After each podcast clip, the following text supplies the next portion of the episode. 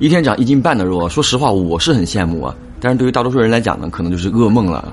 今天的故事呢，来自网友离痕。故事呢，要从七年前啊，他纹了一个半面佛说起。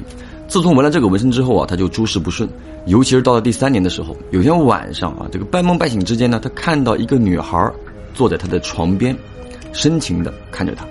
这个女孩呢，穿着红色的绣和服，只看到是瓜子脸啊，具体的看不清楚。打那儿以后。晚上啊，总是能陆陆续续的梦到他。这个梦里呢，女孩对离痕说她是四川的，还问离痕是不是把她忘了。后来呢，她出现的频率呢就越来越频繁，有时候穿着红色的绣和服，有时候穿着白色的旗袍。每一次啊，都坐在离痕的床边，不停的说着什么。每到这个时候呢，离痕呢就像是被梦魇了一样啊，动不了。但白天的生活还是一往既如的，没有什么奇怪的事情发生，所以呢，他也没有当回事儿。就这样，又过了两年。在这期间啊，那个女孩呢还是时不时的出现。那么到第五年的时候啊，李恒的身体开始出现状况，开始了不正常的发福，发福的速度啊快到一天一斤半，甚至睡个午觉醒过来之后就胖了一斤，很夸张啊！而且呢，他这个肉全都长在肚子上，这个肚子呢就像打气的皮球一样，就这样持续长胖，大概有两个月左右。那是个人都知道不对劲了，于是呢，听朋友的建议，去附近的庙里求了一张平安符。戴上之后啊，他这个体重还真的停止增长了。那就在李恒以为没事儿的时候，可怕的来了。二零二二年七月份，准确的说呢，是七月二十五号凌晨一点十五分的时候。那个时候啊，李恒还没有睡觉，躺在床上玩手机。突然有一只冰凉的手摸了一下他的脚，那本能的打了一个激灵，把脚抽了回来，然后起身去床尾看了一下，什么都没有。那心怀疑惑的李恒呢，最后还是睡了。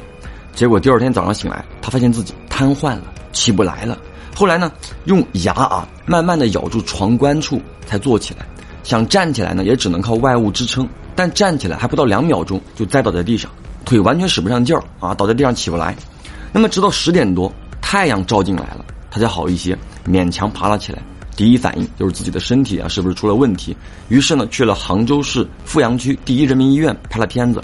这个医生看了啊，说什么事都没有，让李恒呢先回去。但第二天早上呢又是这样，那这就很不对劲了。于是呢，他就托人在老家帮忙联系了一位名气很大的婆婆，想问问什么情况啊。那么到了婆婆那儿，婆婆听完李恒的生辰八字之后呢，就一直拍打他的左手啊，说就是这只手给你惹的祸。那巧的是啊，离痕那个半面佛的纹身就在左手的这个肩膀处。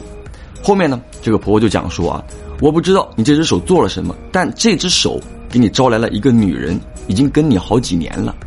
那很自然的，李恒呢想要知道怎么解决，婆婆就说了啊，我请她上来问一问。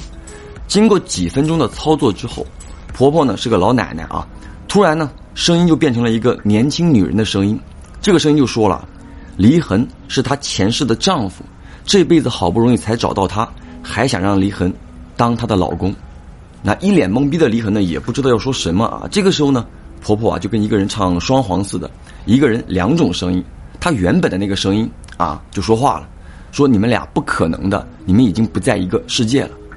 后来呢，这个婆婆就交代李恒用四十九种叶子放在枕头下四十九天，然后丢到河里，随河水漂流。这样的话，那个女人就可以打天梯走了。那么办完这个事儿的第二天，李恒呢去洗了半面佛的纹身。洗的时候啊，什么事儿都没有。但刚洗完，还不到一秒钟啊，就开始头晕、天旋地转的。后来洗完纹身呢，才三天，在没有刻意减肥的情况下，不知不觉的瘦了十多斤。直到第四十九天的那天晚上，李恒呢白天去丢了那些叶子嘛，晚上一点多的时候，突然响起了敲门声。准确的说呢，是用巴掌在推门。这个离痕呢就过去开门，一看也没有人，但没过多久啊，又有这个推门的声音。当时整个人是很慌的，但在这个过程当中，离痕呢就突然觉得很伤感。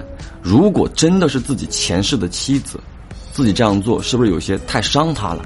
然后第四次推完门之后，离痕又去开了门，站在门口说：“你走吧，如果我们有缘分的话，下辈子再见。”说完之后啊，原本安静黑暗的楼道。忽然间响起那种风吹树叶的声音，然后从远处走廊的黑暗当中，飘过来一个很空灵的声音：“你真的不要我了吗？”之后就安静了下来。当天晚上呢，黎恒睡得很糟糕，因为又梦见他了。他在床尾呢就背对着李恒抽泣。第二天醒来的时候呢，黎恒发现自己的脸上，呃，都是泪水，枕头也湿了。那再后来呢，他的身体就逐渐恢复了原样，也没有再梦见过他。讲真的啊，最近比较好的投稿都好伤感、好凄美啊，就可以拍一部人飘情未了的合集了。好了，我是老飘，下个故事见。